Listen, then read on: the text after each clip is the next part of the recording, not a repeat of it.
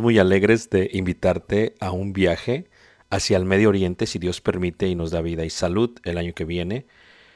Será de gran bendición para ti estar con nosotros. Estaremos viajando a través de todas las jornadas de Egipto, iniciando por la maravilla del mundo, que es las pirámides de Giza, yendo a través de un crucero por todo el río Nilo y mirando varias de las ruinas de los faraones y de las dinastías de aquellos tiempos. Y después viajaremos por el desierto, por todos los desiertos, hasta llegar al monte Sinaí.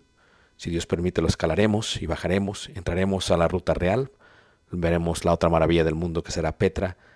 Miraremos todos los lugares del desierto que miraron los israelitas en su viaje hacia Israel. Y vamos a entrar por el río Jordán mirando la ciudad de Jericó y toda la tierra prometida, si Dios permite, en una travesía que será de gran bendición. Durante este viaje aprenderás no solamente lo que es la cultura, aprenderás también la arqueología, la historia y sobre todo los principios bíblicos y mirarás muchos de los lugares que por mucho tiempo has leído. Si estás dispuesto a ir con nosotros, te invitamos. Puedes ver toda la información en la página ricardobarrera.us y será de gran bendición tenerte con nosotros. Dios te guarde, bendiga y esperamos este mensaje que continúa sea de edificación para tu vida espiritual. Gracias. Viendo esta serie, la serie de Filipenses, estamos en la recta final, capítulo 4, y estamos enfocando un poco de tiempo a la parte de lo que es eh, la idea general de la ofrenda del ministerio y la razón por la cual Pablo mandó la carta. Pablo mandó la carta para agradecer a los filipenses por lo que ellos habían hecho para con él y para con el ministerio. Y hay una expresión que utiliza Pablo y habla acerca de lo que es eh, una cuenta, un término que se utilizaba en aquellos eh, tiempos romanos para indicar cuando una persona tenía algo guardado, algo reservado o algo registrado. Cuando hablamos de cuentas, siempre cuando me piden algún consejo le digo a la gente, es bueno tener al menos tres cuentas bancarias. Una, la cual manejas toda tu forma de, de pagos, ingresos y así. Otra, eh, la cual manejas toda la parte de tus ahorros, a la cual no deberías tener eh, ningún acceso fácil. Tu acceso debe de ser mínimo 72 horas y eso te permite pensar muy bien antes de sacar de esa cuenta que no deberías de sacar. Y otra, siempre recomendamos una cuenta que no esté en el país, una cuenta internacional, la cual te permite de alguna u otra manera manejar todavía con más profundidad algo si en caso lo llegas a necesitar fuera del país. Pero ciertamente, aunque son tres cuentas, las recomendamos, la más importante de todas las cuentas es esta que vamos a ver el día de hoy, que es la cuenta celestial. ¿Qué es la cuenta celestial? Todos tenemos una cuenta celestial. Todos y cada uno de nosotros tenemos una cuenta, una cuenta celestial. Y claro, la semana pasada veíamos esta parte de, de la presa, veíamos la idea de no por necesidad. Y cuando hablamos de la presa, hablamos de, de la, la importancia de retención y también la importancia de dejar fluir. Quien da de gracia lo que de gracia recibe, recibe mucha más agua de los cielos para poder continuar dando. Quien preserva en su presa todo, la presa se agrieta, eventualmente se rompe y eventualmente es una ruina para tal persona. Ahora Pablo, cuando menciona esto, lo hace en el contexto de su ayuda que recibía de parte de los filipenses. Y lo entorna no al beneficio que le traía a él, sino al beneficio que le traía a aquellos que lo estaban dando. Ahí, por ejemplo, en el versículo 15, 14 y 15 dice, sin embargo, bien hicisteis en participar conmigo en mi tribulación.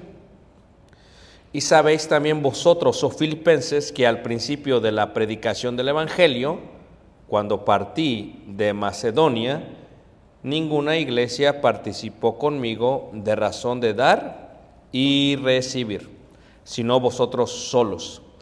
Recuerden que su viaje a Macedonia era la respuesta a lo que había visto en visión aquel hombre macedonio. Pablo tenía como intención viajar hacia Bicinia, la parte del mar negro, y queriendo ir para allá, recibe esta visión donde le dice el hombre macedonio, ven y ayúdanos. Y eso cambia su compás, su meta, y en vez de irse hacia Bicinia, se va hacia el lado contrario y se va hacia Macedonia. Nada de las cosas que suceden en la vida del ser humano son casualidad. Todo está planificado por el Señor. Porque cuando Pablo se va para Macedonia e inicia la obra en Filipos, que es la primera iglesia de Europa, ¿qué es lo que sucede? Fue porque era lo que necesitaría Pablo para todo su ministerio. Esto es, si este se va a Bicinia, hermanos, posiblemente no hubiera tenido el apoyo económico que necesitaba para llevar a cabo sus misiones. Él no entendía por qué, porque su anhelo, dice el libro de Hechos, era ir a Bicinia. Pero de pronto le dice este hombre macedonio, viene, ayúdanos, y él decide hacer caso al Espíritu. Y cuando va hacia eh, Macedonia, la primera iglesia que se establece es Filipos.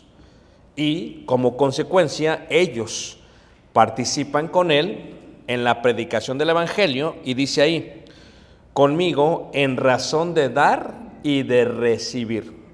O sea que Pablo se da cuenta después por qué Dios había permitido esto, porque la verdad es que no solamente era ven y ayúdanos, era ven y ayúdate a ti para que nos ayudes a nosotros. Ayúdate a ti que tú ayudarás a los demás, esa es la idea. Y luego dice ahí, pues aún a Tesalónica, y Tesalónica, si viéramos un mapa, en carro se hace como 40 minutos Tesalónica de Filipos, está muy cerquita, es más, cuando nosotros viajamos para allá, aterrizamos en Tesalónica y manejamos en autobús a Filipos, es muy cerquitas, pero en aquel tiempo, pues eh, media hora, 45 minutos en carretera, pues sí, cerca de un día, no más o menos. Entonces, estaba cercano relativamente. ¿Y qué era lo que hacían? Ellos a Tesalónica, aunque la iglesia era fuerte, por ejemplo, él se hospedaba en la casa de Jasón, la sinagoga era fuerte, el barrio era fuerte, la iglesia era fuerte. Aún así, Tesalónica no estaba lista para apoyar a Pablo como Pablo lo necesitaba. ¿Y qué es lo que sucede? Pues Filipos, aunque no recibían, decíamos la vez pasada, ese beneficio directo propio, Filipos envía hacia Tesalónica y dice ahí una y otra vez para sus necesidades. Esto es, nosotros nos vamos a encargar de ti, tú haz lo que tienes que hacer allá, porque nosotros sabemos el beneficio que trae para nosotros, no directamente, sino indirectamente. Y luego en el versículo 17 Pablo dice lo siguiente, dice, no es que busque dádivas, porque ciertamente eh, la idea de una dádiva, ¿verdad? Podría también traducirse como una limosna. No es que busque como que una limosna de usted, dice Pablo, sino que busco, dice, fruto eh, carpón en griego, fruto. ¿Qué es carpón? Es el resultado de un proceso de agricultura. Se siembra la semilla, se riega la semilla, se cuida la semilla, crece la planta, da el fruto. Es un proceso. ¿va? ¿Puede la planta decir no quiero dar fruto a pesar de que se sembró la semilla? Sí. ¿Qué sucede con las plantas que no dan fruto? Si pudiésemos preguntarle a la higuera, nos daríamos cuenta que lo que sucede es maldición. Si preservas el agua, lo que sucede es que se agrieta. Si preservas el agua, lo que sucede es que te mueres tú. Eventualmente no puede caer más agua sobre ti. Si no dejas que fluya el fruto, que no es tuyo, sino que es del Espíritu Santo, puede haber maldición. Entonces Pablo, ¿qué dice? Hay veces cualquier jornalero que trabaja en la agricultura debe trabajar la agricultura bien para que dé su fruto. Hay veces hay ciertas plantas que no quieren dar fruto, entonces les ayuda para que dé fruto. ¿Cuál es el beneficio? Todos aquellos que saben de agricultura, esto es, esto es algo que es ley.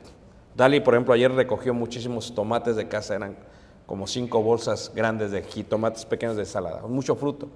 Se dejó ahí. Cualquiera que no da fruto se arranca y se pone otro fruto. O se le ayuda a que dé fruto. Cuando la planta tiene varias florecitas, aquellos que siembran chiles, levanten la mano que siembra chiles, hermanos. Solamente yo siembro chiles. Digo, hermano, ayer no veo como que tengas cara de agricultor, pero hago eso.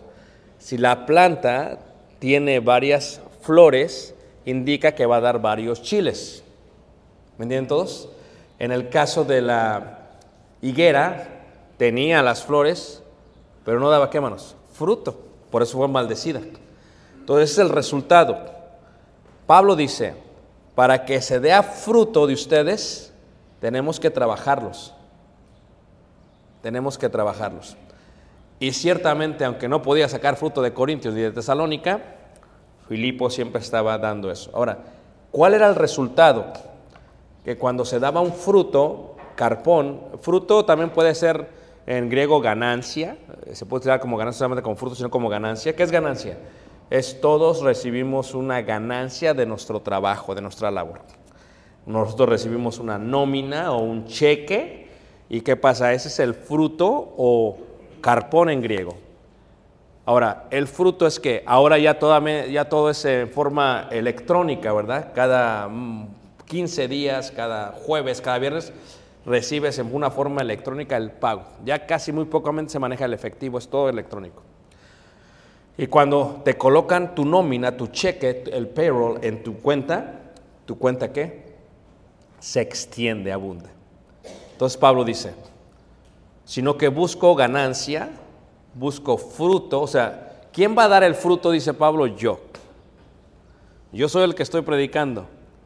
Pero a cuenta de quién o a quién le va a contar el fruto la ganancia. Dice que abunde en vuestra qué? Cuenta. Y ven, ya había dicho Pablo la parte de abundar y había explicado la parte de escasez y abundancia, prosperidad. Ya lo había dicho en el versículo 12. O sea, pasa de la parte secular a la parte espiritual. Es una gran ganancia. En primera carta de Corintios, eh, por ejemplo, decía ahí el apóstol Pablo, y fíjate cómo se utilizan conceptos de agricultura para esto. Primera carta de Corintios, en el capítulo 9, dice así, capítulo 9, versículo 7, dice, ¿quién fue jamás soldado a sus propias expensas? ¿Quién planta viña y no come de su qué? De su fruto. ¿O quién apacienta al rebaño y no toma de la leche del rebaño? Digo esto solo como hombre, no dice esto también la ley.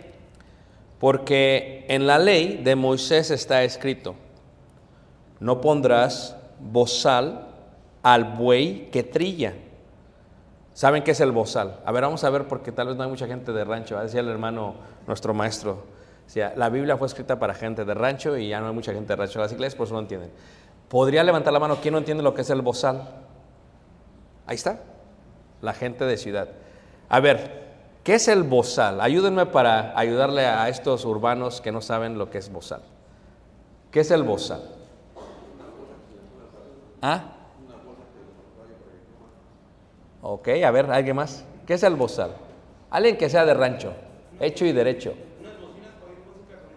Ah, voz. No, no, no, no. Gracias, hermano. Eres urbano también. Hermano. Exactamente. Se le pone, ¿verdad? El hocico del animal. ¿Para qué?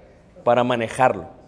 Si no se lo quitas, no puede comer del maíz o de lo que se le dé la pala, la alfalfa o lo que sea.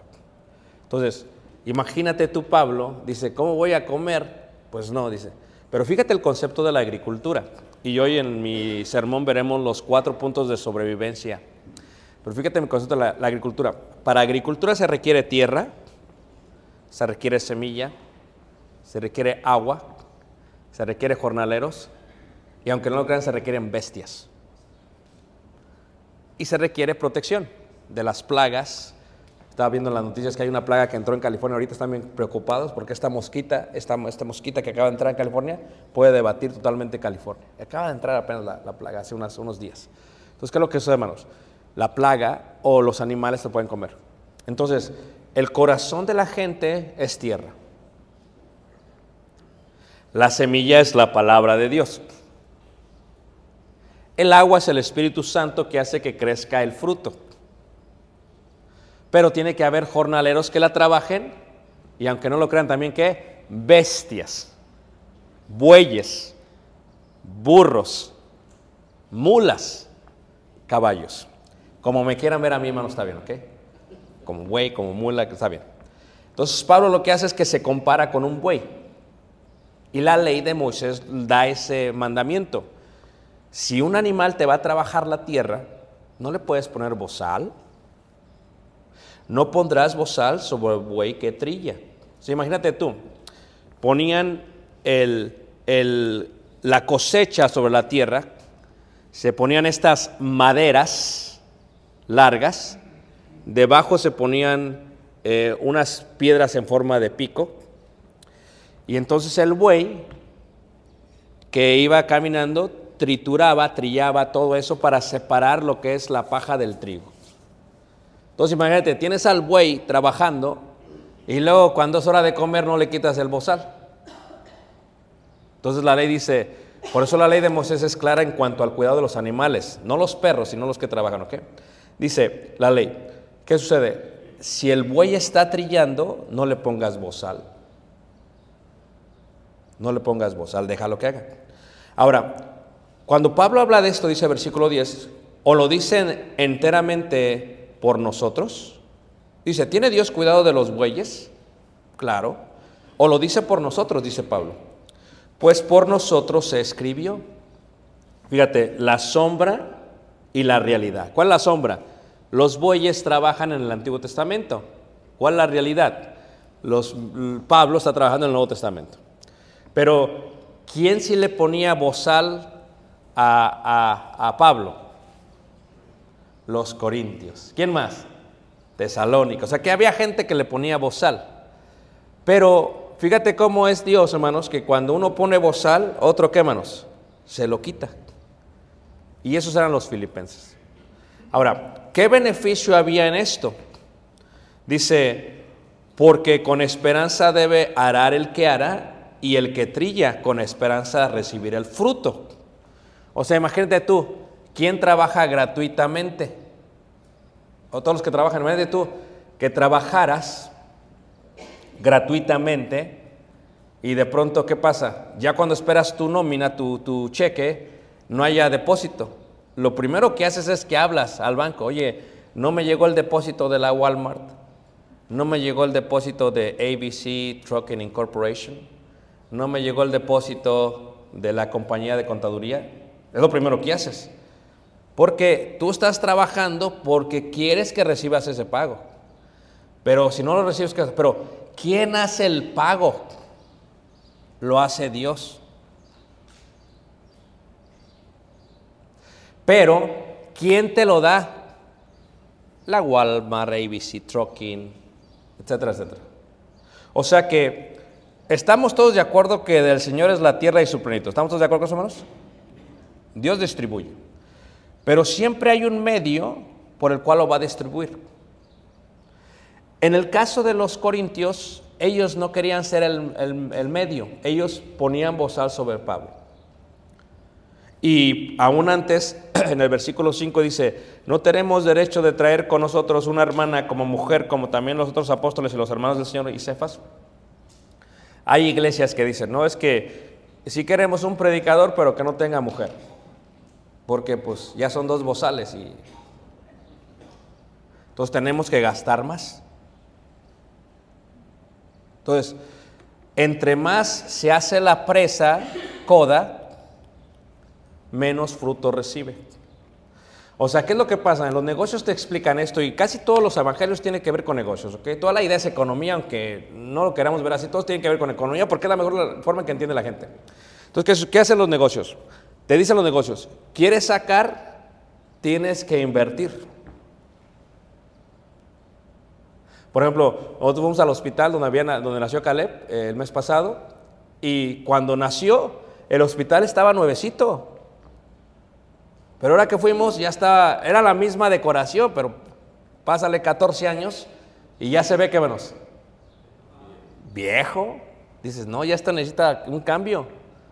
Mucha gente dice, no, así hay que dejarlo y no invierten y nos sacan. Esa es la ley, la ley de la vida. No es que a mí la troca me la regaló mi papá, está bien, pero ¿cuánto no gasta de gasolina? Tu orgullo te está carcomiendo la presa. ¿Qué sucede? En la vida, para que uno reciba, tiene que dar, aunque Dios es el que da. Por eso dice la escritura, Dios da y Dios quita. Si Dios ve que una persona es fiel con lo poco, le va a dar más para que siga siendo fiel. Si ve que la persona es media coda, media tacaña, etcétera, etcétera, pues le va a quitar y lo va a empezar a apretar. No lo va a ahorcar, pero lo va a apretar. ¿Con qué propósito? Con que saque un poquito de agua. ¿Por qué Dios hace esto? ¿Por qué Dios lo hace a través? ¿No sería mejor que Dios lo diera en forma directa? Que me lo dé en forma directa. ¿Para qué está por la gente? Porque quién sabe. Pero si lo hace en forma directa, solamente la cuenta de Dios es ilimitada. ¿Cómo podemos dejar que la cuenta de la gente crezca? Para que la cuenta de la gente crezca, tenemos que pasarlo por ellos.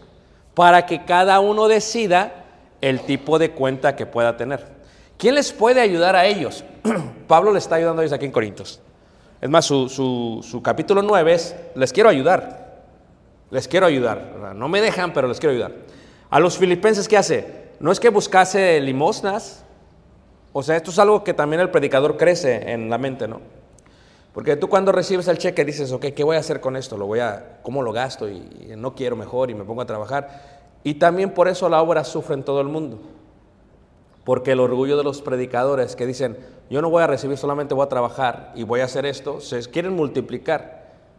Juzgan a los que reciben y ellos no lo reciben y por lo tanto las obras están estancadas. Entonces, si tú vieras eh, eh, el- la parte apostólica, es clara. ¿Quieres un buey que trille? Quítale el bozal. Lo dice la ley, pero no por el buey, sino por nosotros, dice Pablo. ¿Por qué? Dice, si no, nosotros sembramos entre vosotros lo espiritual, es grande cosa que segaremos de vosotros lo material. Ahora, ¿cómo se puede abrir una cuenta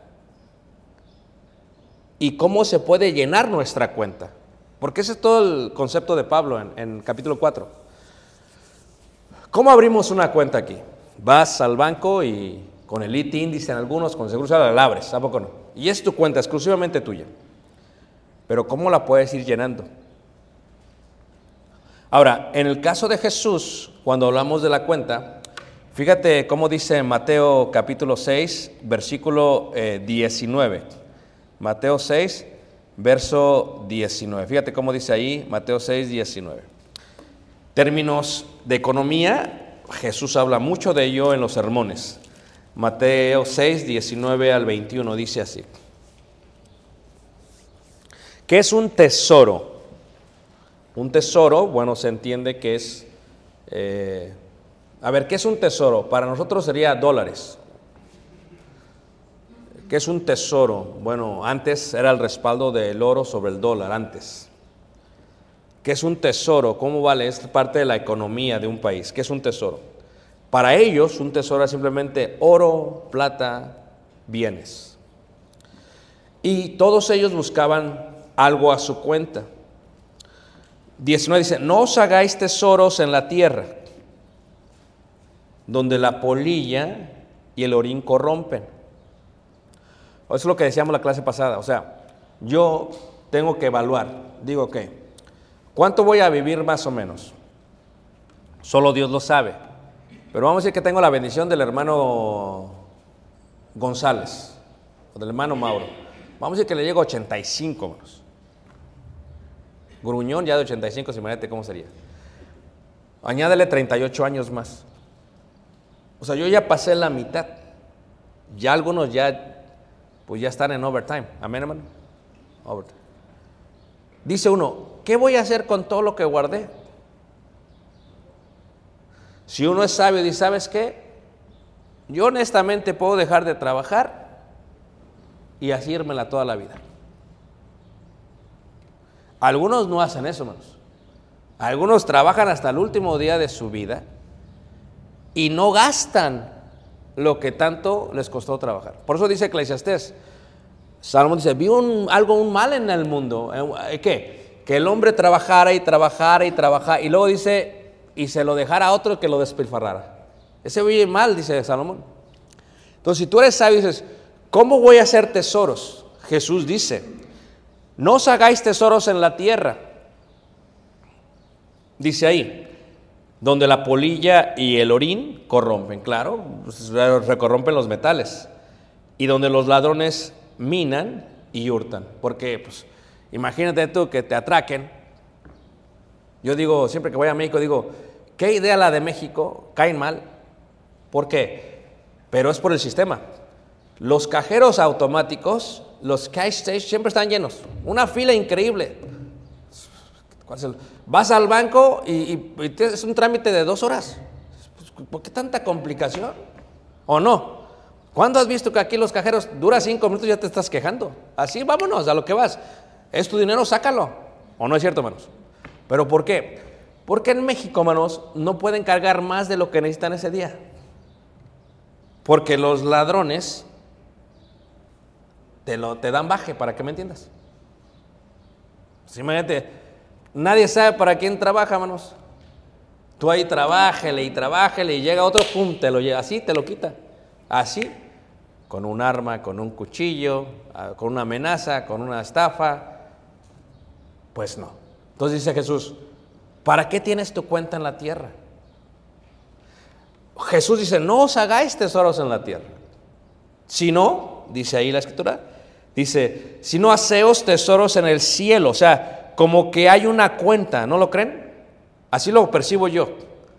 O sea, si yo me voy a hacer un tesoro en el cielo, como que hay una cuenta y que la cuenta es individual. Si Pablo dice, para vuestra cuenta, como que Braulio tiene una cuenta y, y, el hermano Alberto tiene otra cuenta y Jaime tiene otra cuenta. ¿Quién tiene más en esa cuenta? Solo Dios sabe y a veces nosotros. Porque, ¿cuál era la cuenta de los corintios, hermanos? ¿Cuál era la cuenta de los tesalonicenses? Es más, en, Lucas, en el capítulo 12, en el versículo 33, cuando habla acerca de esto, eh, Jesús, en otro contexto, y ahorita miraremos cómo es la cuenta, o sea, cómo se hace un tesoro en el cielo, dirías tú. Está medio complicado. ¿Cómo voy a hacer un tesoro en el cielo? Ahorita con el sistema de tecnología, ahorita con tu cara, con tu dedo y ves cuánto tienes, ¿a poco no? Y hay gente que todos los días tiene que revisar cuánto dinero tiene, como si se le fuera a ir.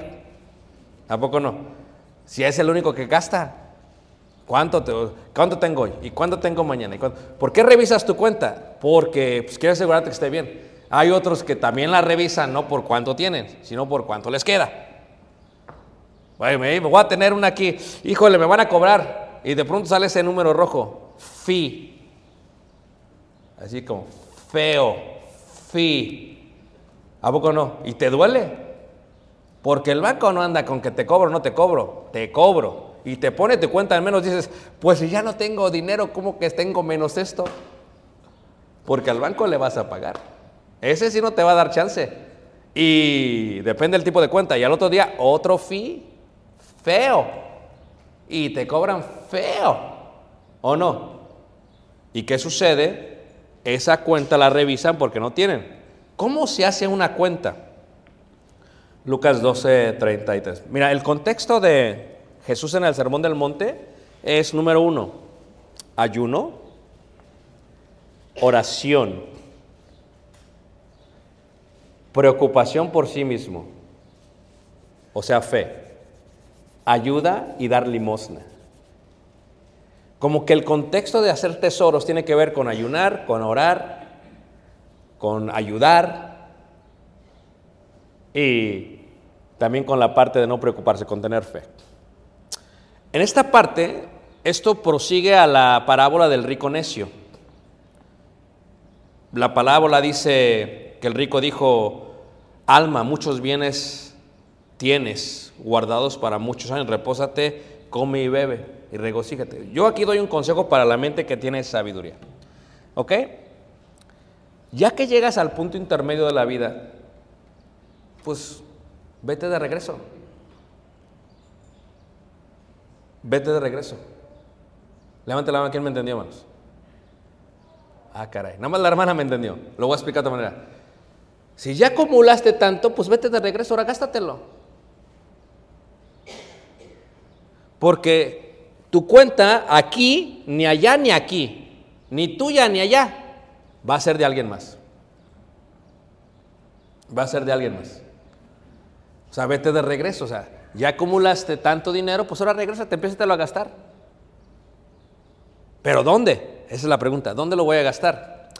Aquí, después de esto, dice la escritura que le dice a esto Jesús a ellos.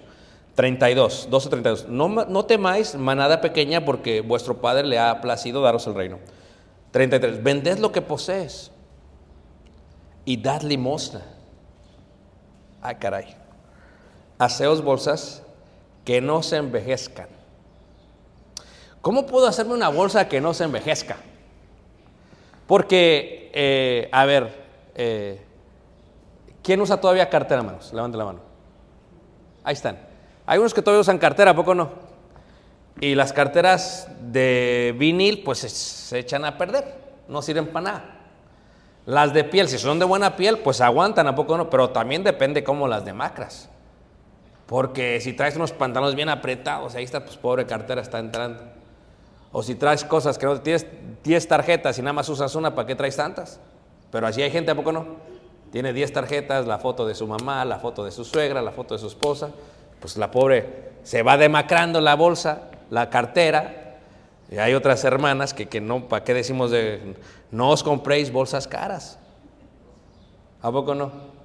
Que la Armani, que la que... Está bien, si tienes está bien, no hay problema, Dios no se enoja con eso. Aquí el detalle es, no hagáis bolsas que no se envejezcan. Y hace la comparación. Tienes una cuenta en el cielo, tienes una cuenta en la tierra. ¿Cómo lleno la cuenta del cielo? Dice, vended lo que posees. Ay, ay, ay, está difícil. A ver, hermanos, ayúdenme. Pues aquí la hermano Estrada, si lo vende, ya la hicimos. Con eso pagamos todo el edificio. Pero está difícil. Si el hermano Esdras lo vende, ponemos otro edificio igual que este. No voy a decir si yo vendo porque ahí entramos en detalles. ¿Qué estoy diciendo? ¿Es lo que está diciendo la Biblia? Lo que está diciendo la Biblia es, si vendiésemos lo que tenemos y lo damos en limosna, me hago un tesoro en el cielo. O sea, yo vendo algo y yo lo tengo. Pero fíjate, mucha gente eh, es así, fíjate. Mucha gente es limosnera hasta como da. Ve el closet y dice, ya que ya no me queda, esto lo va a dar. No, no, es que no está diciendo eso. O sea, vende lo que posees y da limosna y haceos bolsas que no se envejezcan, tesoro en los cielos que no se agote, donde ladrón no llega ni polilla destruye. O sea, cada uno de ustedes, yo mismo tengo una cuenta en el cielo. ¿Cuánto tenemos en el cielo? Ahorita para los limoneros es amén, hermano. Dígales para que me den. No, no, no. Aún el limosnero tiene cuenta en el cielo. Porque hay mucha gente que nada más le gusta recibir. Y no le gusta qué manos? Dar. O sea que también por la parte del que tiene y del que no tiene. ¿eh? Eso también lo he visto en la iglesia. Nada más viene a buscar a ver qué puedo sacar de aquí. Ve que no saca nada, se va luego, luego. Y hay gente como chapulines que van a un lugar, sacan, otro lugar, sacan, ya no pueden, siguen sacando y van, sacan, sacan, sacan. sacan. También esa parte. ¿Cómo está su cuenta? Pues está como la del banco, menos tres mil. Porque nada más sacan y no dan. Por eso hay veces, hermanos, eh, podría uno cometer un error porque cuando haces un ministerio basado en solamente dar, la gente solamente espera recibir. Y ya cuando tienen que dar no les gusta. Entonces, ¿qué tipo de discípulos van a ser? Son discípulos que nada más quieren, pero no dan. ¿Qué diría Pablo? No, no, no. Busco fruto a su qué? A su cuenta. Es el concepto bíblico, apostólico. Ahora, si dice vende y lo que posees, así se hace. Al menos al parecer ese es el concepto. Luego viene otra pregunta, hermanos. Si, si fruto solamente es el fruto, ganancia, ¿qué más se da? Fíjate en Apocalipsis 22, versículo 12. eh, 22, versículo 12. Entonces, aquí viene, estaba escribiendo algo acerca de eso apenas, y lo que yo decía era, aquí viene el concepto de satisfacción. Y le llamaba el valor de la satisfacción. ¿Cuál es el valor de la satisfacción? A ver si lo explico otra vez. ¿Cuál es el valor de la satisfacción? Estamos en Francia, en uno de los mejores restaurantes franceses, con unas reseñas increíbles, ¿eh? O sea, está, la sopa fueron como 40 euros. O sea, así estaba la reseña, sentados. Y enfrente de mí estaba una hermana, son muy prósperos los hermanos.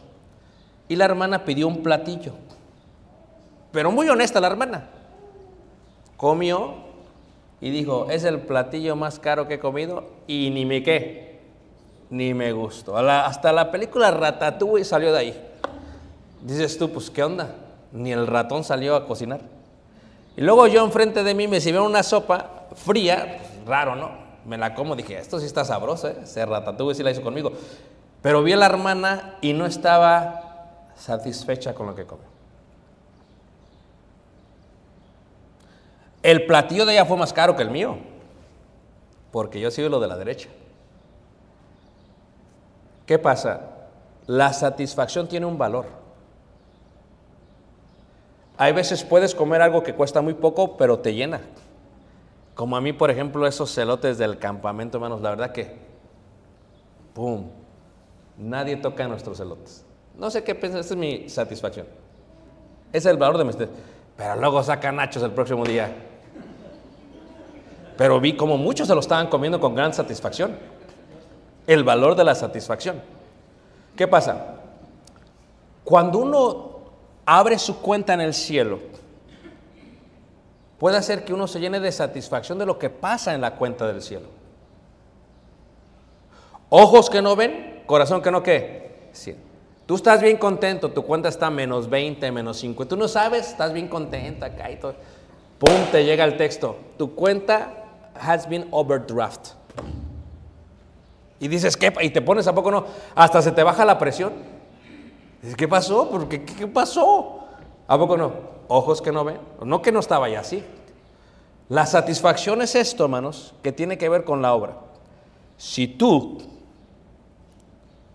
haces mucho menos que el hermano, si tu cuenta está así chiquita y la del hermano grandota, pues como que no es justo que recibamos del cielo los dos. Levante la mano, ¿quién me entendió, hermanos? Porque tú dices a veces, no hombre, pues si así es eso significa ser cristianos, pues así cualquiera. Es la verdad. Pero está basado en el valor de la satisfacción. ¿Quieren verlo en forma bíblica? Fíjate cómo dice Apocalipsis 22, versículo 12. ¿Qué dice ahí 22, versículo 12? ¿Qué dice, hermanos? El que lo tenga lo puede leer.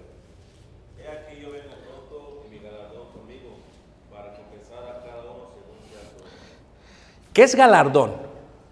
Servicio, recompensa, nómina, cheque, payroll, pago.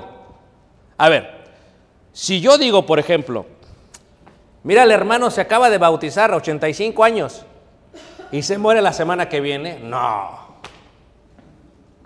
A ver, hermanos, así me dijo un hermano, no se vale. ¿A poco no? ¿Todos están conmigo, hermanos? Pero se bautiza a los 15 y dedica toda su vida al Señor. El otro una semana, este 15. La parábola dice, los dos reciben el cielo. Claro, pero la diferencia está aquí. Y mi galardón conmigo para recompensar. ¿Usted cree que Dios es justo, hermanos? ¿Sí o no, hermanos? Ok. Para recompensar a cada uno según su carpón, según su fruto, según su obra.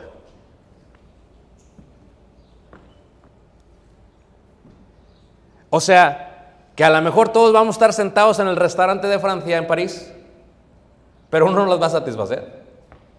Y uno sí nos vamos a gozar. Lo explico de otra manera.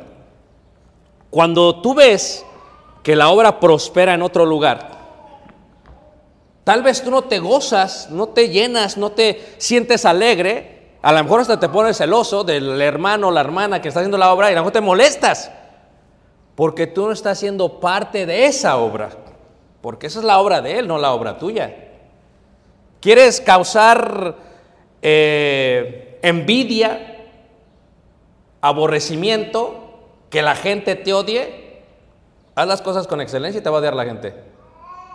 Te va a buscar hasta encontrarte. Entonces, pero ¿qué pasa si yo soy parte de eso? Tal vez yo no prediqué, tal vez yo no metí la semilla, tal vez yo ni siquiera regué la planta, tal vez yo ni siquiera cuidé. No fui ni el buey ni la mula, no fui ni uno de esos. Pero yo coparticipé. Y esa coparticipación cuenta a mi cuenta. Eso es lo que está diciendo Pablo. Si tú lo haces en forma indirecta, va a tu cuenta. Y te estás haciendo tesoros en dónde, hermanos.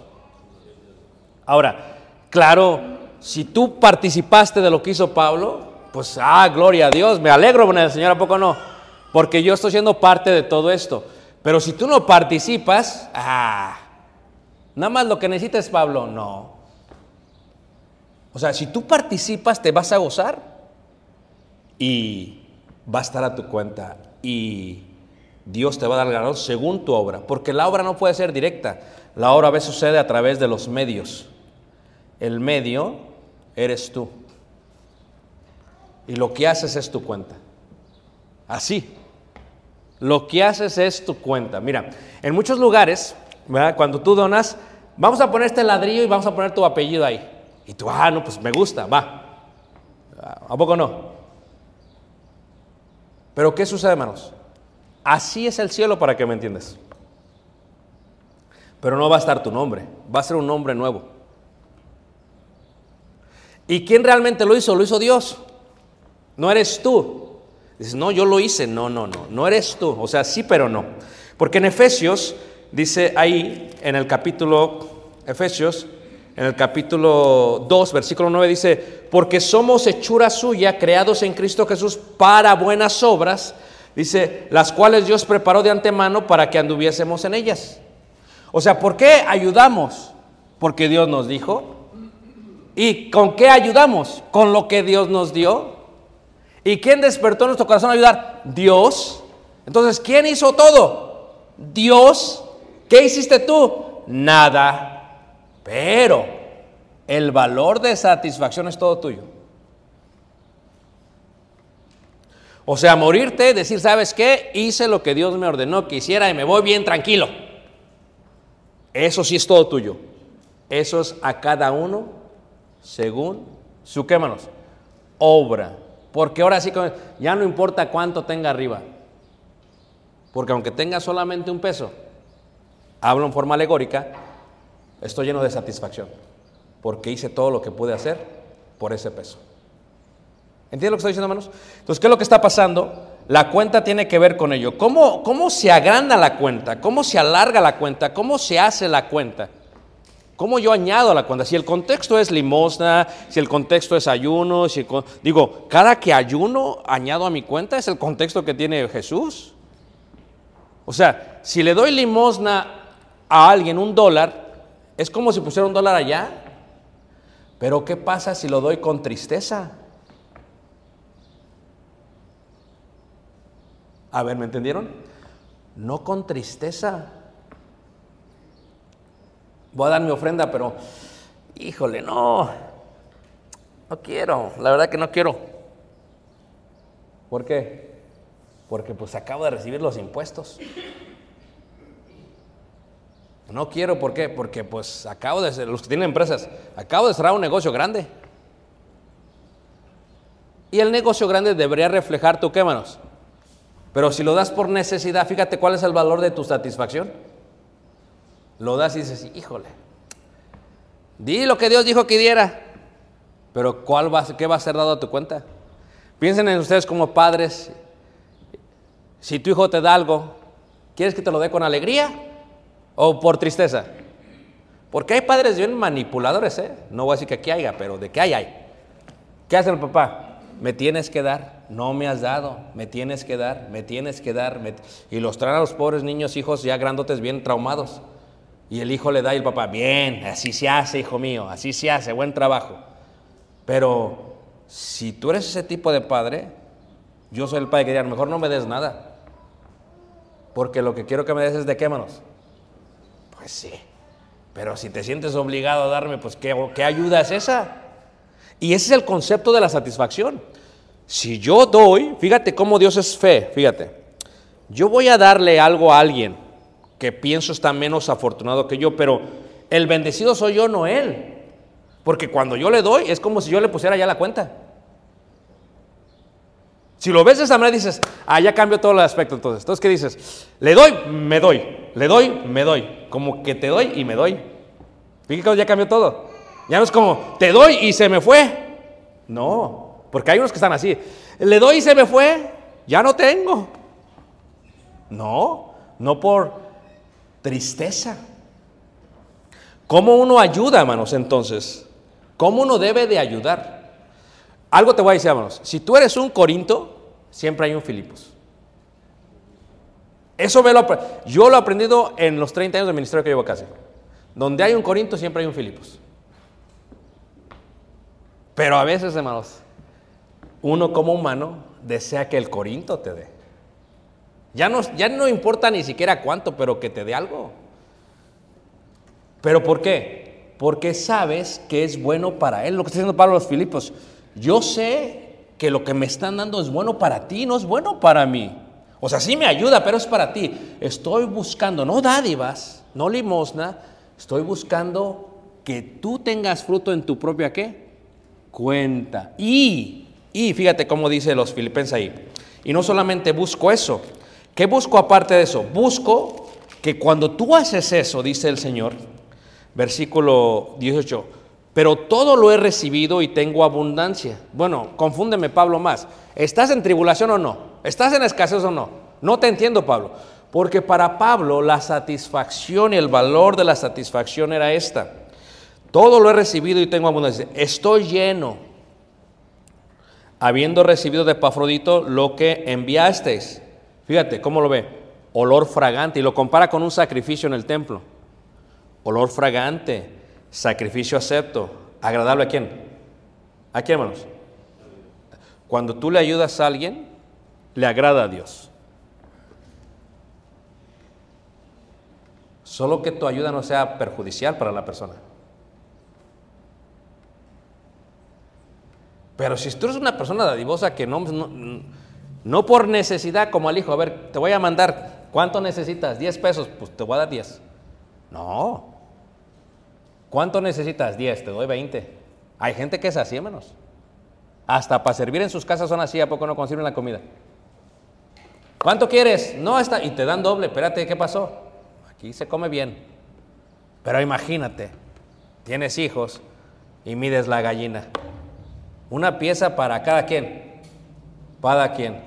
Y siempre sale el gordito que quiere más de una, ¿qué manos? Pieza. No dice aguántate, no. Porque Dios no te dice aguántate. Sino que Dios, ¿qué hace, hermanos? Abre las ventanas de los cielos y te da en qué, manos. Eh, ¿A poco te dice todos los días, aguántese? No. O no tenemos más de lo que necesitamos a veces, hermanos. Eso ya es abundancia. Si fuera aguántese, imagínate cómo estaría el mundo. Fíjate el concepto, Pablo lo ve como un olor fragante, sacrificio excepto agradable. Entonces, ¿quién se beneficia cuando da algo? ¿Quién, hermanos? Uno mismo. Por eso dijo Jesús, ¿es mejor que? El beneficiado no es el que recibe. Uno lo ve así humanamente, pero no. El beneficiado es el que da. Eso que se te mete en la cabeza. Que cuando tú le das a alguien, tú te beneficias. Pero, ¿qué beneficio hay si lo das con tristeza? ¿O te doblan la mano a poco no? Ah, el hermano Ricardo me está doblando la mano para que dé más. No, no, no. Aquí no se dobla la mano de nadie. Porque Dios conoce el corazón tuyo. Y tú lo das con tristeza, pues así va a ser tu satisfacción. Pero ¿qué pasa si lo das con alegría? No por necesidad. Va, lo que necesitas, Pablo, vamos a caminar. ¿Qué necesitaba Pablo? Esto, esto. Entonces Pablo dice, no, esto está a tu cuenta. ¿Cómo está nuestra cuenta en el cielo? ¿Cómo está nuestra cuenta en el cielo? La pregunta más importante es, ¿cómo debería de estar? Porque aquellos que trabajamos con números, decimos, mira, si el hermano Sergio hace esto y corta este árbol y este, corta 10 árboles a la semana, y la hermana y Anthony cómo se viste, uno le empieza a echar pluma, ¿a poco no, hermanos? Y dice, oye, el hermano está bendecido, ¿a poco no? Pero si solamente expresa, y cuando le decimos, oye hermano, este, eh, vamos a hacer esto, no, hermano, no. O sí, ahí está, hermano, ay, no lo quería, ahí está, hermano. Pues, ¿qué, pues no. Pero a veces uno no tiene que llorar, lo da, pero el corazón está bien triste.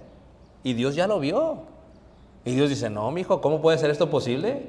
¿O acaso yo no tengo esta experiencia, pero porque solamente tengo un hijo? Pero ¿qué tiene más un hijo? Cuando le das, no dice siempre, dele a su hermano. ¿O no? Y si no, ¿qué haces? Se lo quitas. Les das unos churrumais o le das unos taquis. Dele a su hermano. Porque los bubulubos son así. E Isaías especialmente, ese quiere para él y no para nadie más. Pues se lo devoran los bubulubos, ¿cómo no? Y dice, dele a su hermano. ¿Y qué pasa si no se lo dan? Agarras la bolsota y se la quitas. Ni usted, ni usted, ni usted, solamente yo. ¡Pum! ¿O no? Ese es el mismo concepto divino. Te doy, tú das. Tú das, te beneficias tú. ¿Por qué Dios debe de utilizarnos a nosotros? Porque la única manera que el Evangelio crezca es a través de la satisfacción de nuestro corazón. Es la única manera, hermanos. Y escúchame esto, y lo vuelvo a repetir. Hay veces el beneficio no es directo, pero sí lo es. Esto es, a veces Pablo no va a estar conmigo predicándome, pero tengo que sentir el mismo peso de satisfacción porque sé que alguien más está beneficiando por medio de la obra que yo estoy haciendo a través de Pablo. Y en ese sentido es olor fragante, sacrificio excepto agradable, ¿qué? A Dios. ¿Cómo me hago tesoros entonces en el cielo? Número uno, cada uno tiene una cuenta celestial. Número dos, cada uno tiene la capacidad de hacerse bolsas y tesoros en el cielo. Número tres, cada uno puede añadir a su cuenta celestial a través de limosna, ayuno, ofrenda, ayuda a sus siervos, etc. Número cuatro, el total de nuestra cuenta nos beneficia a nosotros. Y es lógico que Pablo diga en el versículo 19, mi Dios pues suplirá todo lo que os falte, conforme a sus riquezas en gloria en Cristo Jesús. O sea, Dios lo va a seguir haciendo y puedes acabar una vida llena de satisfacción. ¿Ok? Levante la mano, ¿quién me entendió, hermanos? Preguntas, preguntas, a ver.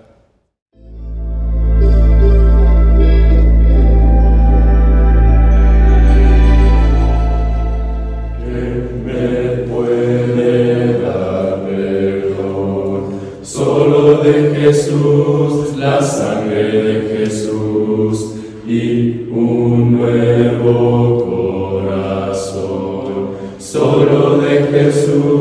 la sangre